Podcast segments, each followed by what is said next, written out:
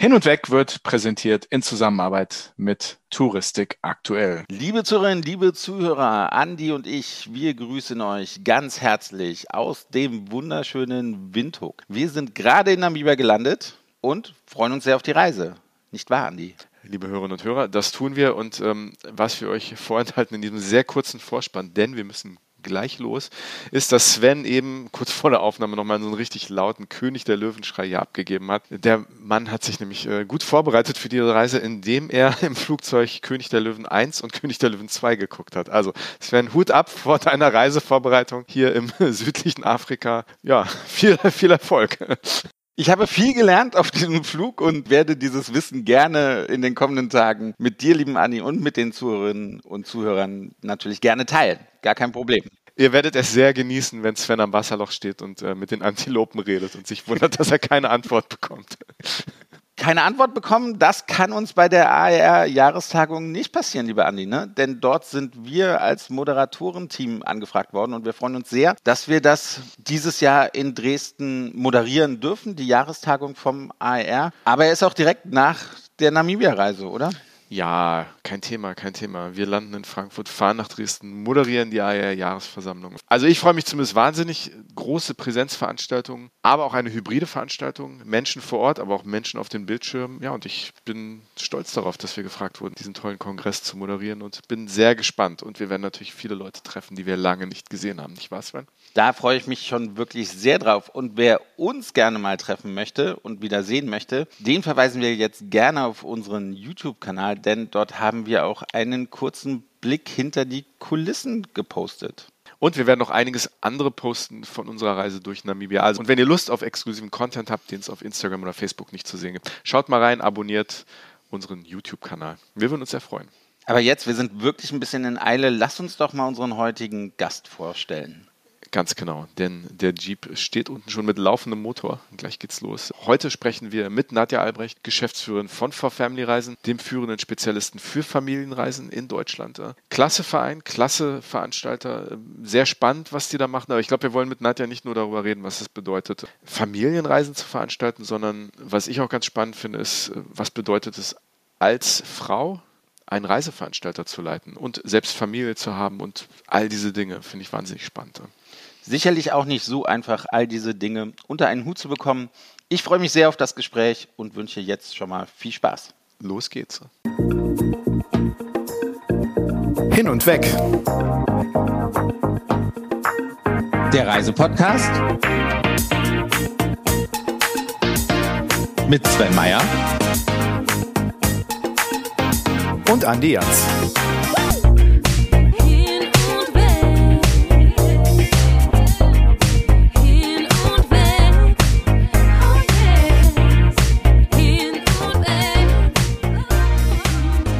Hallo Nadja, herzlich willkommen beim Hin und Weg Podcast. Schön, dass du dabei bist. Vielen Dank, Andi und Sven. Ich freue mich auch sehr, dass ihr mich eingeladen habt. Sehr, sehr gerne. Wir haben schon, wir haben schon lange drüber nachgedacht. Und das, das sollten unsere Zuhörerinnen ja vielleicht auch wissen. Wir sind schon irgendwie zehn Minuten online und haben uns erstmal sehr köstlich amüsiert. Wir kennen uns also eigentlich schon sehr gut. Ja, wir kennen uns schon einige Jahre. Man muss, genau, also wir kennen uns nicht erst seit zehn Minuten. Ich muss auch dazu sagen, die haben sich gerade äh, köstlich ähm, auf meine Kosten amüsiert. Nadja, so oder so, die Schnellfragerunde bleibt dir nicht erspart. Und ähm, weil du gerade eben schon so gemein zu mir warst, die mieseste, die mieseste Fangfrage, die man jemandem wie dir stellen kann, gleich vorweg. Familie oder Reisen?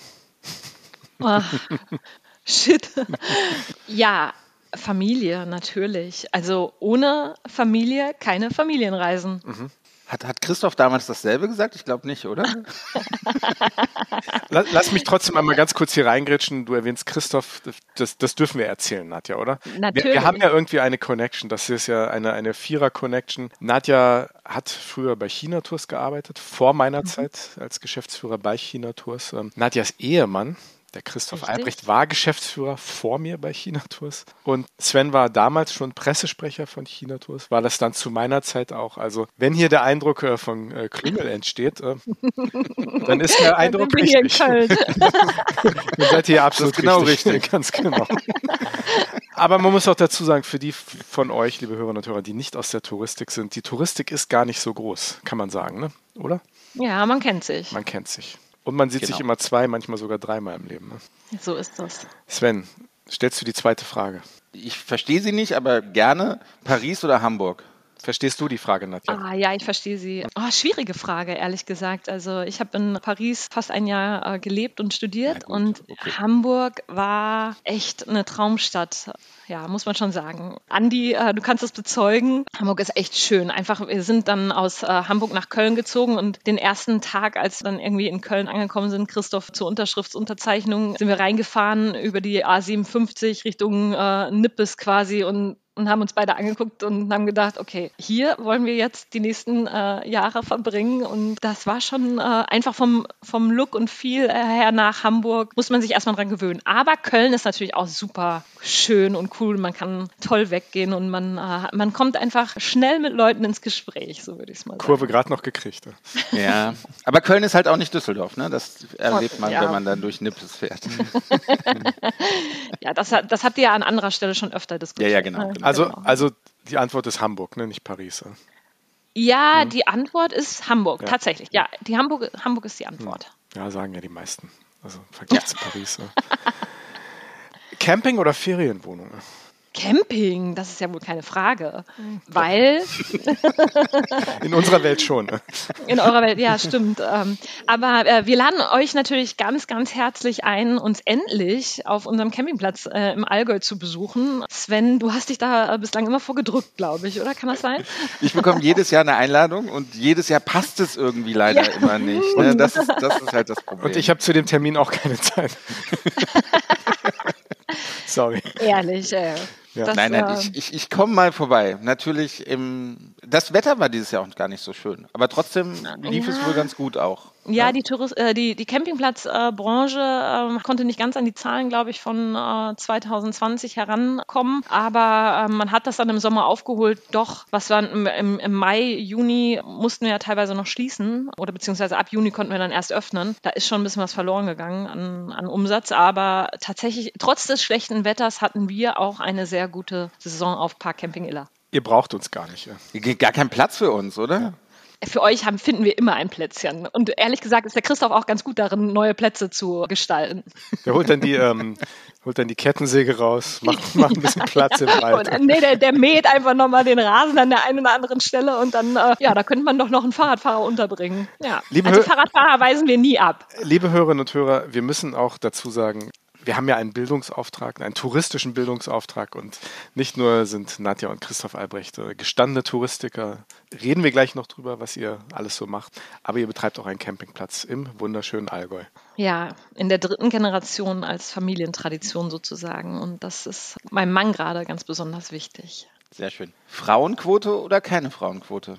Tatsächlich war ich bis vor kurzem immer so gar nicht, äh, also fand ich die Frauenquote gar nicht notwendig, habe mich aber in der letzten Zeit dann doch mit dem Thema ein bisschen mehr beschäftigt und auch nach Rücksprache mit der einen oder anderen Person finde ich doch, dass es nach wie vor zu wenig Frauen in Führungspositionen gibt und im, im politischen Bereich hat es, glaube ich, schon gewirkt, diese Frauenquote. Von daher, vielleicht muss man es erstmal machen, um es dann wieder hoffentlich abschaffen zu können, wenn man Männer überzeugt hat, dass Frauen genauso gut führen können wie wie dieses Geschlecht der männlichen.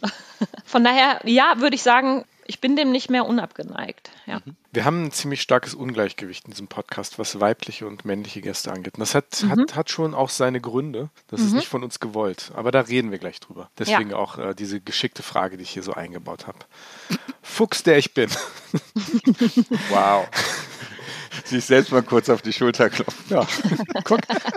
Andi, was, war, Auch das war muss der mal sein, Vorspann so Sven. schlimm? War der, hat sich das so Ein gekränkt? bisschen, ein bisschen. Letzte Frage der Schnellfragerunde. Ins Reisebüro gehen oder auf dem Handy buchen? Macht, macht dir ein paar Freunde. In, ich glaube, dass Beratung wichtig ist. Ja, gerade für die Reiseform, die wir anbieten. Und äh, wenn man sich dann von einem ausgewählten Reisebüro gut beraten lässt zu unseren Reisen, dann finde ich das schon wichtig. Wenn man jetzt einfach nur auf dem Handy bucht, ist das gerade für Familien, wenn es auch bei, wenn es um Fernreisen geht, glaube ich schon gut, sich beraten zu lassen. Und von daher würde ich dann schon eher empfehlen, äh, übers Reisebüro zu buchen oder eben direkt bei uns und sich beraten zu lassen. Hast die Frage aber nicht beantwortet. Reisebüro.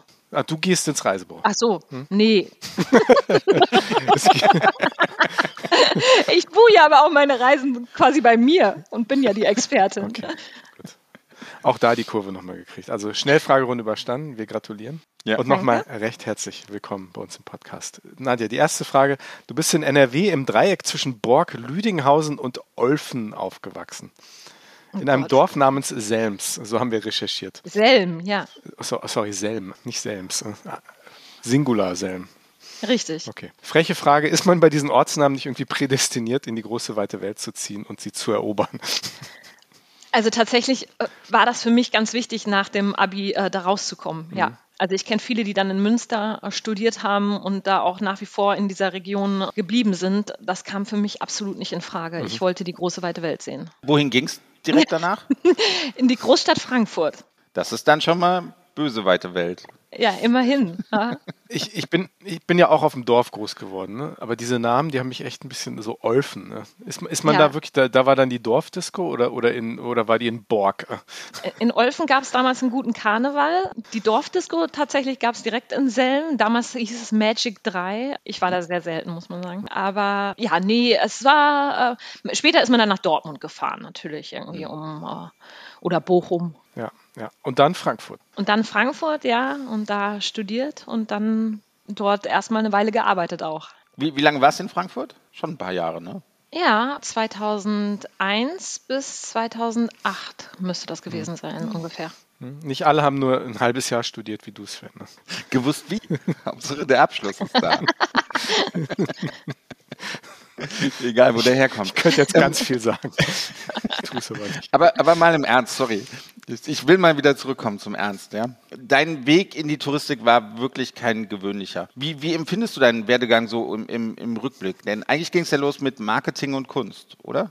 Genau. Ja, wobei man sagen muss, finde ich, dass wenn man äh, Kulturmarketing oder Kunstmarketing macht, dass das gar nicht so weit entfernt ist von Marketing für Reisen, weil es ja im Grunde darum geht, ähm, eine Freizeitbeschäftigung zu tätigen. Und das sind äh, in der Zielgruppe war, war das auch relativ ähnlich. Von daher war jetzt der Wechsel vom ähm, Marketing der Schirnkunsthalle Frankfurt zu China Tours nicht so riesig, fand ich. Natürlich, äh, ja, hatte das, ich habe ich hab dann bei China Tours schon andere Dinge gemacht, aber ich dann, also ich fand das jetzt nicht so vom, vom das war nicht so weit entfernt, würde ich sagen, von dem, was ich vorher gemacht habe.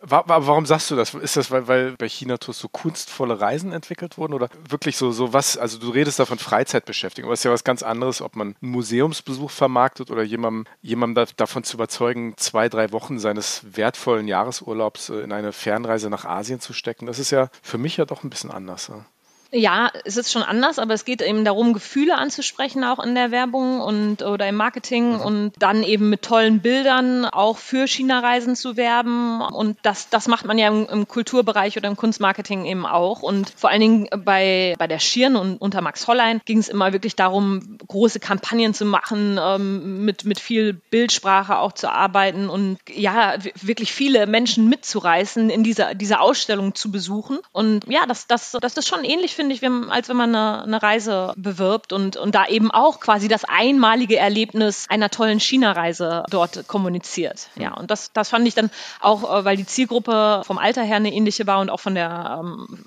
der, der Museumsbesucher durchaus auch von dem akademischen Grad oder so dann doch einem, einem China-Reisenden recht, recht ähnlich ist, also kulturinteressiert, kulturaffin. Genau, von daher gab es da durchaus Überschneidungen, die, mich, die, die, die mir den Einstieg erleichtert haben in die Tourismusbranche. Der Sprung dann sozusagen vom Destinationsspezialisten, den wir alle gut kennen, dann zu einem Spezialisten, der eben nicht auf Destination, sondern auf Reiseart spezialisiert ist, also mhm. vor Family-Reisen, Familienreisen, ja auch sehr erfolgreich, schon sehr lange sehr erfolgreich. Ähm, wie, wie kam das zustande und, und auch, auch wo kam dein Interesse dafür her? Ja, also da muss ich natürlich äh, erstmal Rainer Stoll erwähnen, der ja bei euch auch schon ein paar Mal erwähnt wurde und aufgetreten ist. Genau, Rainer Stoll ist der, der Gründer und Ideengeber für For Family Reisen, hat schon immer Familienreisen bei Travel to Nature angeboten, eigentlich immer dorthin, wo er auch mit seiner Familie hingereist ist und hat das eben als, als Untersparte bei Travel to Nature mit angeboten. Und ich habe den Rainer dann über Christoph eben, über das Haus der Spezialisten kennengelernt und dann haben wir uns zusammengetan und haben ja diese Reisen für Familien entwickelt und die erste Website kreiert nur für Familienreisen, also quasi diese Familienreisen von Travel to Nature in eine eigene Sparte outgesourced. Und daraufhin ist äh, For Family Reisen dann Stück für Stück entstanden. Ja, erst äh, habe ich das äh, sozusagen aus Hamburg im, im Homeoffice ja, gemacht, während der ersten Elternzeit äh, quasi. Äh, und dann bin ich nach Köln gezogen. Das Team von For Family Reisen äh, war dann noch bei Rainer Stoll in Heitersheim, also in, in, in, in Südbaden. Genau. Und erst nach meiner zweiten Elternzeit, also ich bin Mama von zwei Kindern, jetzt äh, sechs und acht Jahre, habe ich dann quasi das Team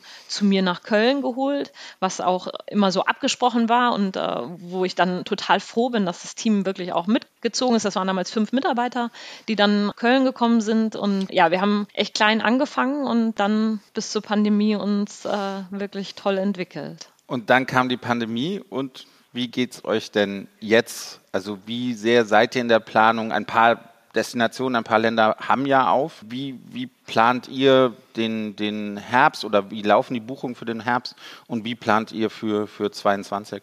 Also es läuft wieder an, das möchte ich sagen. Wir liegen ungefähr im Oktober bei 60 Prozent von 2019 an, an Vorausbuchungen für das nächste Jahr. Das ist, finde ich, schon ganz ordentlich gerade weil es für Familien ja doch momentan nicht so einfach ist. Da spielt das Thema natürlich Hochrisikogebiet eine, eine große Rolle, solange ähm, es noch keine Impfung gibt für Kinder äh, unter zwölf Jahren und äh, sich jedes Land aus welchem Grund auch immer ähm, sich jederzeit zu einem Hochrisikogebiet entwickeln kann, äh, worüber wir, wor worauf wir keinen Einfluss haben, ist es natürlich unheimlich schwierig, dann so eine, ähm, ja auch für die, für, die, für die Gäste oder für die Familien dann wirklich im Voraus zu planen, buche ich jetzt diese Reise mit der Gefahr hin, dass die, dass ich dann gegebenenfalls eben in, mit meinem Kind in Quarantäne muss, ja, weil selbst, ähm, also das ist ja in Deutschland anders als beispielsweise in Österreich. Also wenn Kinder quasi nicht geimpft sind, obwohl die Eltern alle geimpft sind, müssen die Kinder dann unter zwölf Jahren trotzdem fünf Tage in Quarantäne und können danach dann ohne Test einfach frei aus dieser Quarantäne raus. Aber wenn man eben nur 14 Tage Ferien hat und dann ähm, äh, beispielsweise in den Winterferien oder an Ostern verreisen möchte, dann muss man sich da schon genau überlegen, plane ich diese Zeit dann fünf Tage Quarantäne gegebenenfalls mit ein oder nicht. Und das macht es für Familien gerade nicht leicht, glaube ich, nicht so leicht wie vielleicht für Erwachsene, die ja im, in der Regel dann doch jetzt schon, wenn man, wenn man auf Reisen geht, schon durchaus eine hohe Impfquote haben. Also das, äh, das ist sicherlich das eine Thema. Das andere Thema ist einfach natürlich, dass Familien generell ein, ein hohes Grundsicherheitsbedürfnis haben und da einfach vielleicht ein bisschen später anfangen, als, äh, wieder zu buchen, als, als das jetzt ein Gruppenreiseveranstalter macht, der vielleicht nur Erwachsene im Programm Programm hat. Ja. Also da anschließend, es ist ja grundsätzlich so und ich als, als Vater kann es auch bestätigen, wenn man reist, ist natürlich so die Sicherheit der Familie, dieses, dieses Bedürfnis nach Grundsicherheit sehr, sehr groß und ich glaube, damit ist generell wahrscheinlich für Familienreise eine hohe Messlatte in der, in der Planung sowieso erstmal grundsätzlich gegeben. Ihr als in Anführungsstrichen kleiner Mittelständler, ihr, ihr bewegt zwar sehr viel, beziehungsweise habt sehr viel bewegt bis zur Pandemie und das geht jetzt auch wieder los, hast du gesagt. Aber ihr seid ein kleiner Mittelständler am Ende des Tages. Ne? Ihr, ja. ihr, habt, ihr, seid kein Konzern, ihr seid auch relativ schlank aufgestellt. Ähm, mhm. Wie, wie, kann denn grundsätzlich ein kleiner Mittelständler gegen die Robinson-Clubs, die Club Meds und, und sozusagen die größeren Veranstalter bestehen, die natürlich viel mehr Möglichkeiten haben, Familien anzusprechen? Wie, wie, wie seid ihr da strategisch aufgestellt? Wie geht ihr da vor?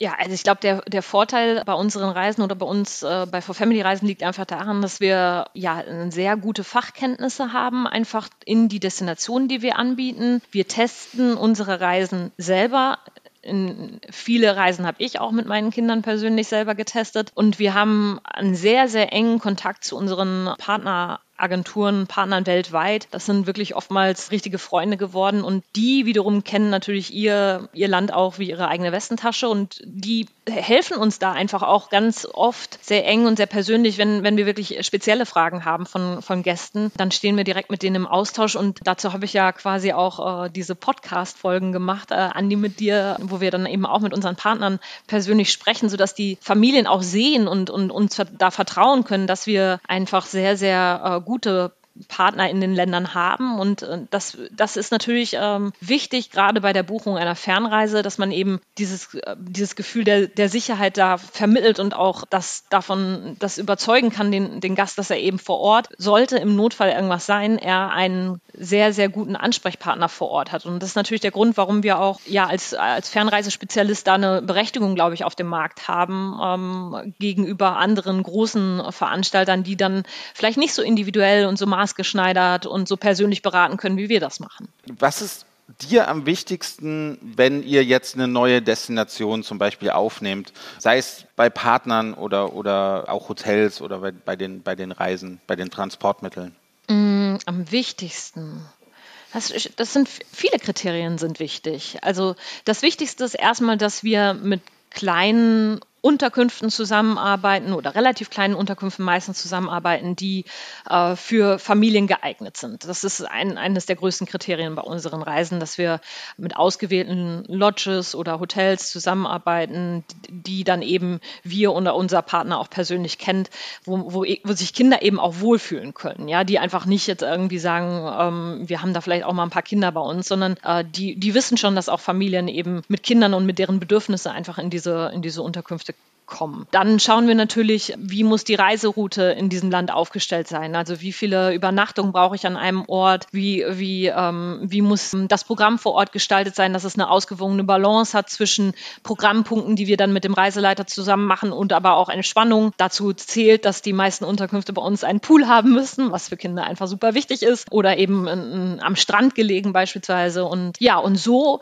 entwickeln wir tatsächlich aber in, in viele Länder Reisen, die man vielleicht gar nicht unbedingt so auf der, auf der Bucketlist hat, ganz, äh, also wenn man jetzt einfach nur mal so das erste Mal eine Fernreise macht, sondern wir haben ja zum Beispiel auch äh, Georgien oder Rumänien im, im Programm, äh, Destinationen, die äh, jetzt vielleicht gar nicht so ganz oben auf deiner, äh, auf deiner Zielliste stehen, ja, weil wir einfach glauben, dass wir, wenn man, wenn man solche Länder entdeckt, mit den Reisen, die wir da anbieten, mit einem coolen Reiseleiter, der, der, der auch kinderfreundlich ist, der sich, äh, der, der, der sich auskennt und der die Kinder auch jetzt nicht betreut wie eine Art äh, Animator, Animateur, sondern äh, oder wie ein Babysitter, sondern eben einfach eine gute Balance schafft zwischen Guide zu sein, aber auch mit den Kindern Spaß zu haben. Dass dann auch ein Reiseziel wie Georgien, was vielleicht jetzt eher für den kulturinteressierten Erwachsenen äh, spannend wäre, dass das auch für Kinder gut funktioniert und da äh, man da eben auch Programmpunkte wie, wie Rafting oder äh, eine coole Wanderung oder eine Seilbahnfahrt machen kann und, und dann eben so eine, so eine Stadt äh, oder ein Land eben auch auch kindgerecht entdecken kann. Von daher ähm, spielt jetzt quasi die Destination äh, nicht unbedingt, also wir gehen nicht vor und sagen, okay, wir müssen jetzt äh, die USA reinnehmen, weil da quasi, weil das das wichtigste Fernreiseziel ist bei Deutschen, sondern wir gucken, welche, welche Länder können wir so, äh, wie können wir das Programm in einem Land so gestalten, dass es kindgerecht ist oder familiengerecht ist und dann äh, würden wir so eine neue Destination vielleicht auch aufnehmen in unser Programm. Du bist ja Teil einer Touristikerfamilie. Du bist Geschäftsführerin, dein Mann ist Geschäftsführer bei SKR-Reisen. Zusammen leitet ihr ja noch den eingangs erwähnten Campingplatz in Süddeutschland. Diese Corona-Krise muss sich ja ziemlich komplett eingenommen haben, ne? zudem ihr auch Kinder habt, die euch mit Themen wie Homeschooling beschäftigen musstet. Ähm, mhm. Langweilig war es bei euch nicht, oder? Nein, ganz sicher nicht. Es war, es war echt ein einschneidendes Jahr, das, das kann man schon so sagen. Also wir haben tatsächlich schon viel ähm, persönlich drüber nachgedacht. Wir beide in der Tourismusbranche, huh, ist das so eine gute Konstellation. Aber ja, da, da muss man sagen, dass der Campingplatz ähm, sicherlich schon uns da auch einen gewissen Rückhalt äh, gegeben hat zum ersten Mal, was wir vielleicht auch gar nicht so sehr gespürt haben, ja. Und dass wir auch da die ähm, Verantwortung haben, den für die nächste Generation bestmöglich zu führen, weil wer weiß, ob unsere Kinder den irgendwann vielleicht brauchen. Und ja, und damit hatten wir irgendwie so eine gewisse Grundsicherheit. Und wir haben natürlich auch immer daran geglaubt, dass Reisen irgendwann wieder geht und wieder funktionieren wird. Und es ging ja auch. Wir sind selber tatsächlich im Lockdown äh, als Familie haben wir drei Wochen in Namibia verbracht und haben von dort aus Homeschooling gemacht und, und gearbeitet und haben äh, echt eine gute Zeit gehabt. Also ja, man konnte auch in der Pandemie reisen und man kann es auch jetzt. Also wir, genau, waren jetzt gerade in den Herbstferien in Kenia mit unseren Kindern. Ähm, das war eine super tolle Reise und ja, ich kann nur jedem empfehlen, einfach die, die Zeitfenster auch zu nutzen, mit den Kindern zu reisen. Man erlebt äh, so viele Eindrücke, die man als Familie nie mehr vergisst und mit denen man äh, quasi ähm, wirklich eine ganz tolle Bindung auch äh, schafft zu den Kindern, ähm, wenn man darüber gemeinsam sich daran erinnert, ja, was man da alles erlebt hat. Das ist schon, das ist schon was Besonderes, wenn man diese Möglichkeit hat, mal mit Kindern auf Fernreise zu gehen. Also so die, die, die positiven Rückblicke, die, die überwiegen jetzt. Also dass, dass, dass man zu Hause vielleicht gestresst saß und die Kinder irgendwie Aufmerksamkeit brauchten, aber ihr verschiedene Unternehmen zu leiten hattet. Ist das schon wieder so ein bisschen vergessen, weil ihr so tolle Reisen gemacht habt? Oder, oder ist das einfach so, ähm, so, so, so, so eure Lebenseinstellung? Nee, Positiv? also ich glaube, wir haben, wir haben uns da schon ganz gut zusammengerauft. Tatsächlich äh, hat der Christoph da auch wirklich viel ähm, dazu beigetragen, dass wir uns das eben aufteilen. Also da sind wir schon sehr gleichberechtigt gewesen, ähm, was die Kinderbetreuung anbelangt und ja, hatten dann natürlich auch das Glück, dass wir, also diesen kompletten Lockdown, wo man wirklich gar nichts mehr durfte, haben wir dann im Allgäu verbracht. Da haben wir so, so eine kleine, so ein kleines Ferienbauern-Chalet aus Holz und da mit einem riesengroßen ähm, Areal, einfach dem Campingplatz, den wir dann komplett für uns hatten, sodass die Kinder da wirklich den ganzen Tag eigentlich draußen rumgeturnt sind und wir konnten dann arbeiten. Ja, das war, das hat uns, das hat uns auch an der einen oder anderen Stelle dann einfach ein bisschen, bisschen Entspannung äh, gebracht in, und nicht quasi in Köln in der, in der Stadt zu hängen, ja, in, äh, wo keiner sich mehr bewegen konnte. Und, aber an und für sich muss man sagen, dass wir sicherlich auch aus der Pandemie oder mit der Pandemie einiges gelernt haben, auch im Umgang mit flexiblen Arbeitszeiten, im Umgang mit Homeoffice. Ähm, das, das ist auch was, was äh, meine Mitarbeiter, glaube ich, sehr wertschätzen das ist ja jetzt auch in aller Munde. Also das wäre auch so meine nächste Frage gewesen. Also New Work, Homeoffice, jetzt denken Unternehmen drüber nach. Bei euch war das eh schon oder, oder auch bei dir bei For Family Reisen war das doch vorher irgendwie schon so ein bisschen etabliert, oder? Also ich meine, ja. vielleicht auch, weil du Mutter von zwei Kindern bist, ja. da muss man ja so ein bisschen flexibler sein und auch vielleicht mal sagen, hey Leute, ich bleibe heute zu Hause, weil das und das halt halt ansteht.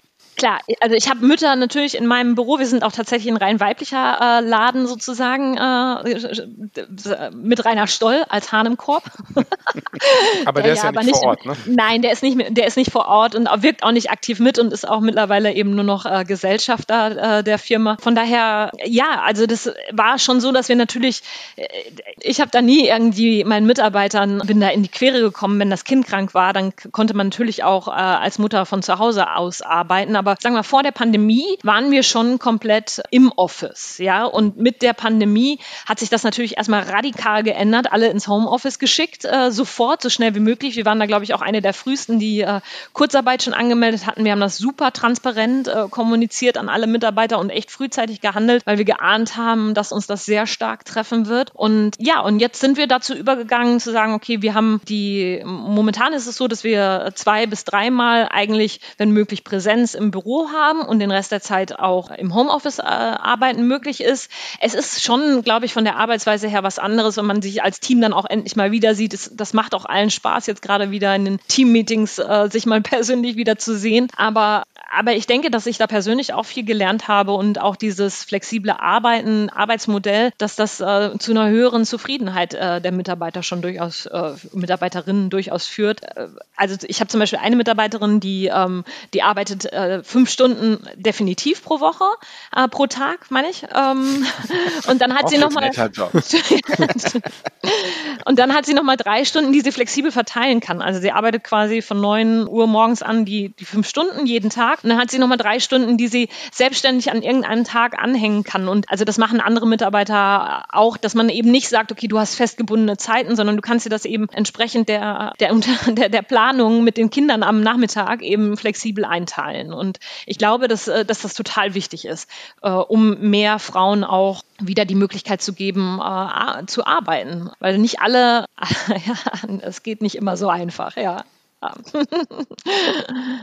Nadja, es gibt viele Frauen in der Touristik, aber nicht so viele in Führungspositionen, haben wir eingangs auch schon kurz erwähnt. Wie empfindest du das und, und wie viel Verständnis wird einem als Frau in einer Führungsposition, gerade in der Touristik, entgegengebracht?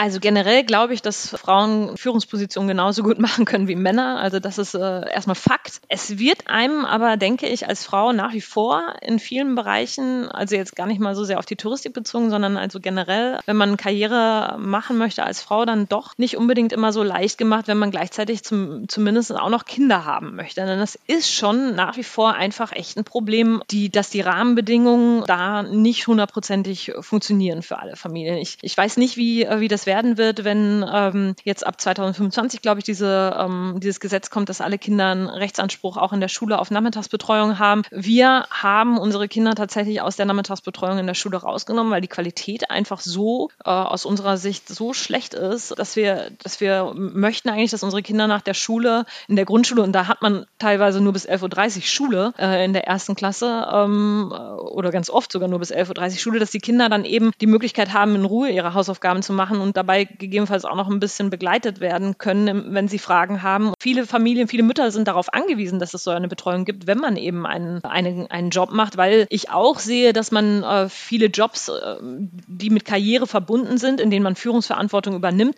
nicht unbedingt in einem Teilzeitjob machen kann. Und von daher braucht man die Möglichkeit, seine Kinder zumindest bis zu einem, ja, bis zu einer gewissen Zeit dann eben äh, betreut, gut betreut zu wissen. Und das erleichtert einem das auch ungemein, wirklich äh, Verantwortung zu übernehmen und, und auch gut zu arbeiten, wenn man weiß, dass seine Kinder gut betreut sind. Ja, dann, dann ist es natürlich oft so, dass, äh, ja, dass die dass Mütter dann schon ähm, eher zurückstecken als Männer. Das ist leider heutzutage noch einfach so. Und man wird auch, also um das noch kurz zu ergänzen, ich wurde auch äh, selbst äh, von, von, von auch von Müttern, gebildeten Müttern, die auch ihre Kinder irgendwie im, im, im Kindergarten bei uns hatten, dann, dann durchaus gefragt, hey, wie machst du das eigentlich? Ja, ähm, wie schaffst du das eigentlich, quasi gleichzeitig Geschäftsführerin zu sein und, und Kinder zu haben? Leiden, leiden deine Kinder da nicht darunter? Und dann sage ich, nein. Lass, lass, mich da, lass mich da mal anknüpfen, weil das ist ja schon eine interessante Frage, auch auf die Gefahren, dass ich jetzt ein bisschen Grenze überschreite. Ich gehe das Risiko mal ein, aber, aber wirklich ganz konkret, wie, wie schaffst du das? Also du, du bist Geschäftsführerin eines Unternehmens,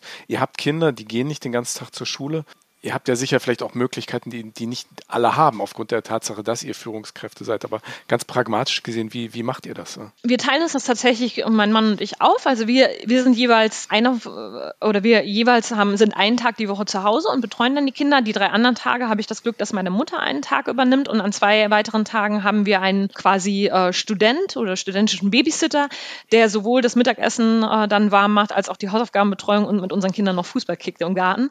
Äh, von daher ist es es dann ganz gut abgedeckt, aber tatsächlich so zwischen 15 und 16 Uhr bin ich dann ähm, meistens wieder da oder eben, also zumindest an den Tagen, wo die, die studentischen Mitarbeiter dann, nee, was sagt man, die, die, die Studenten bei uns zu Hause da sind, genau, und dann äh, übernehme ich quasi vor allen Dingen das Progr Vereinsprogramm am Nachmittag äh, mit den ganzen logistischen Hin- und Herbringen, Aktionen zum Fußballtraining oder Tennis oder sonst was. Und dann arbeite ich aber durchaus auch nochmal von, von abends dann eben von zu Hause, ja, und, aber man, man schafft das, glaube ich, auch jetzt in, im Mittelstand auf jeden Fall oder in, in, als Geschäftsführerin, wenn man gute Mitarbeiter hat und da auch weiß, dass man eben Aufgaben äh, delegieren oder abgeben kann und da auch Vertrauen hat in seine Mitarbeiter, dass die durchaus in der Lage sind, auch äh, Aufgaben zu übernehmen, genauso gut wie man selber und da keine Angst hat, auch davor Mitarbeiter einzustellen, die vielleicht den einen oder anderen Bereich äh, besser machen können als man selber. Also das, das muss man, diesen Mut muss man einfach haben, dass man, dass man möglichst gutes Personal einstellt und und auch das wird natürlich jetzt in der nächsten Zeit gerade in der Touristik echt problematisch, weil wir, wir, wir spüren das jetzt auch schon, dass wir, dass wir durchaus unter diesem Fachkräftemangel echt leiden werden. Also das war bislang bei For Family Reisen noch nicht so, weil ich glaube, dass wir mit dem, ähm, mit dem Image den, dem, des, des Unternehmens mit den nachhaltigen Reisen, die wir veranstalten, wirklich immer wieder auch gute äh, Mitarbeiter und Mitarbeiterinnen finden konnten. Aber das ist, glaube ich, jetzt nach der Pandemie doch durchaus äh, oder wird das extrem. Ja, und da sollte man, sollte man dran arbeiten, politisch auch, äh, dass, dass das nicht ein Riesenthema wird. Ja. Ja, lass uns mal über, über junge Leute sprechen. Also ich meine, du musstest irgendwann in deinem Leben dich entscheiden, Karriere oder Familie. Du hast dich entschieden für den nicht leichten Weg, beides unter einen Hut zu bringen. Bist sehr erfolgreich damit. Was, was rätst du jungen Frauen, die, die auch vor dieser Entscheidung stehen? Mhm. Was, gibt es irgendwie einen Rat, die, den du für die hast? ja, also definitiv äh, Mut haben und euch nicht äh, davon abbringen lassen, dass man beides schaffen kann. Also es ist, ist möglich und äh, ich meine, Männern würde man diese Frage wahrscheinlich nie stellen.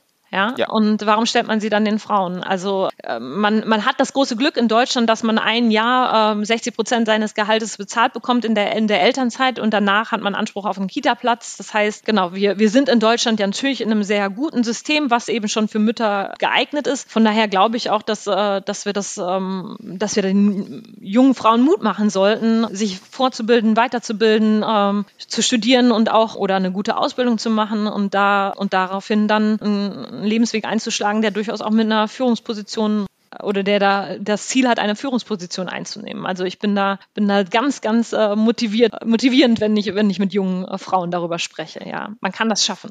Also ich finde, der Sven hat das schon gut formuliert, aber ich würde nochmal anders fragen. Also, also diese Frage Kind, Kind oder Karriere, du hast dich für beides entschieden. Die Frage, die ich mir gerade stelle, die mir in den Kopf kommt, ist halt, wer stellt diese Frage? Also diese Frage Kind oder Karriere, ist das eine Frage, die mit den Fra die, die Frauen angefangen haben zu stellen oder ist das eine Männerfrage? Weil es geht ja hier eigentlich nur um das Ob. Mache ich Kind, mache ich, mach ich Karriere oder, oder, oder ähm, kriege ich Kinder? Aber sollte die Frage nicht eher sein, ähm, wie mache ich das? Also diese, dieses, diese Entweder-Oder-Frage ist vielleicht auch die völlig falsche und vielleicht werden die zukünftige Generation von Berufstätigen, für die beides zu tun vielleicht normaler ist, gar nicht mehr stellen. Also das mal so hier in den Raum gestellt ich, also ich hoffe das sehr, dass diese Frage gar, nicht mehr eigentlich äh, ist, ist gar nicht mehr eigentlich für, für unsere Welt äh, oder für unsere jetzige Zeit äh, relevant, sondern ähm, aber es geht schon wirklich darum, dass auch Unternehmen und das haben sie ja viele auch in der Pandemie gemacht und ich hoffe, das bleibt auch auch bei Konzernen so, dass man eben wirklich auch die, die ersten äh, Väter hat, die dann Elternzeit nehmen oder eben da auch äh, flexible Modelle einführt. Aber es ist nicht überall so und ich habe auch das Gefühl, dass jetzt so langsam, also zumindest habe ich es am eigenen äh, in der eigenen Erfahrung schon erlebt, eine Mitarbeiterin, die hat eben vor der Pandemie noch äh, versucht aufzustocken oder wollte dann gerne aufstocken, was wir dann nicht gemacht haben aus, aus Gründen der Pandemie. Und jetzt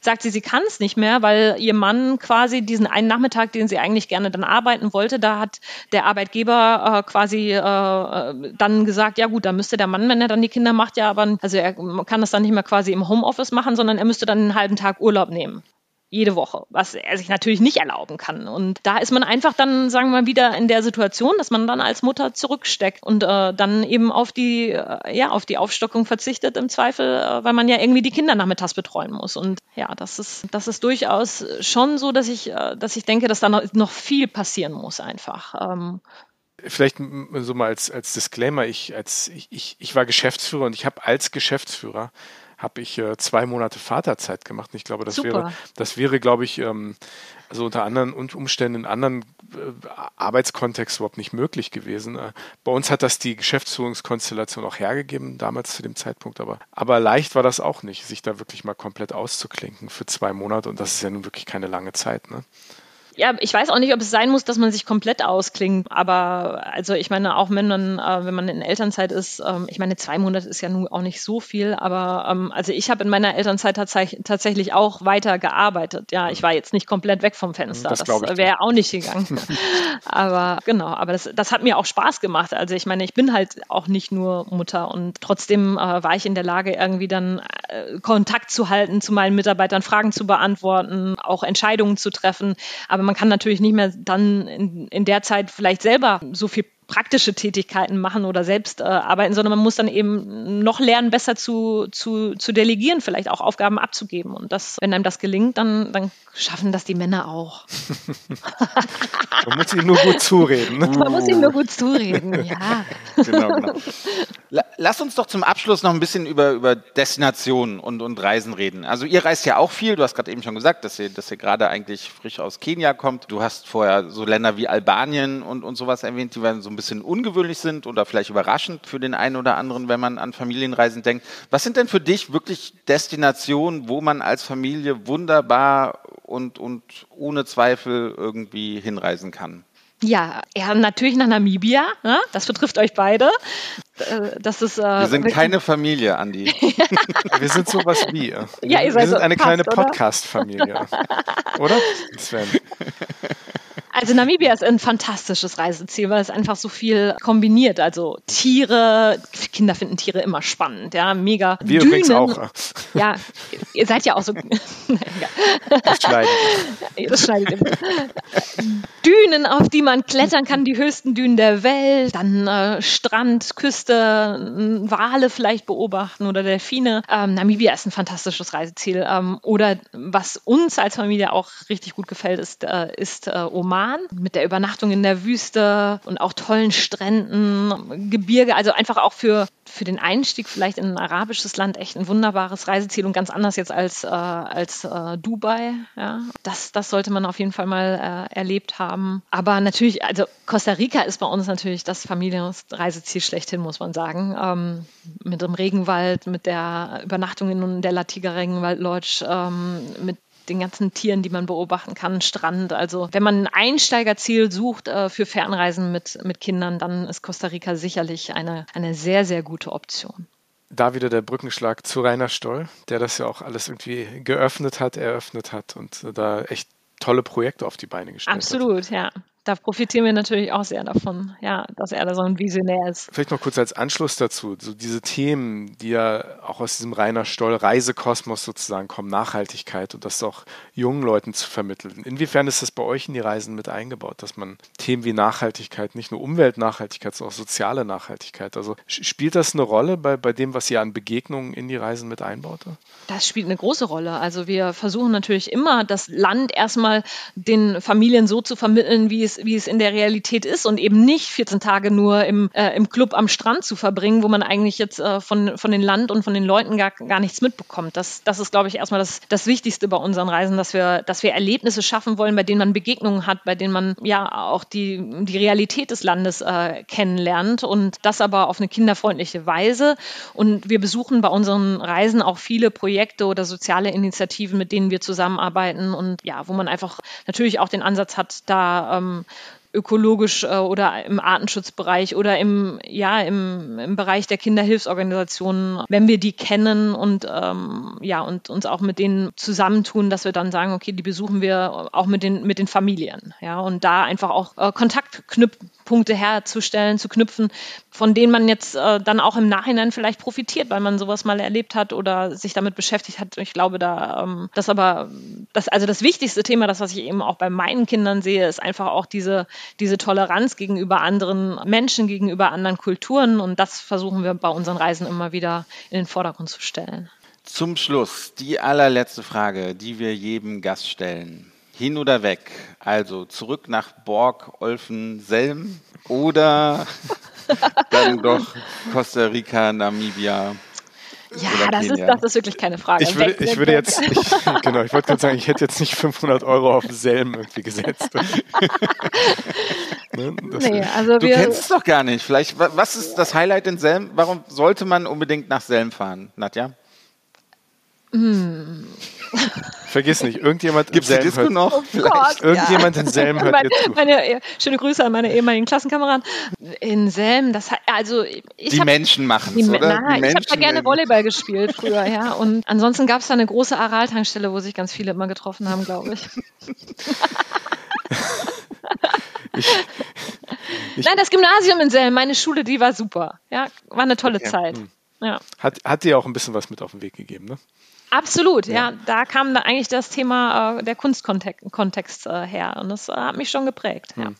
Also ein brennendes Plädoyer für Selm in Südwestfalen, kann man das sagen? Ist das Südwestfalen? Nee, das ist nicht Südwestfalen. Das ist einfach nur Westfalen und eigentlich schon eher Ruhrgebiet fast okay. noch. Gut. Also, also. Ja. Ruhrpott. Hier ist mein, meine Geografie, mein Orientierungssinn äh, mal wieder völlig unzulänglich. Nadja, ja, es, ist, es, es, war wie immer ein Vergnügen, mit dir zu reden, äh, von dir zu hören zu all diesen super interessanten Themen. Vielen Dank, dass du mitgemacht hast. Vielen Dank, liebe Nadja. Vielen Dank, Andi und Sven. Dankeschön. Hat mich gefreut. Tschüss. Hoffentlich bald wieder persönlich. Sicher. Bis dann. Ciao.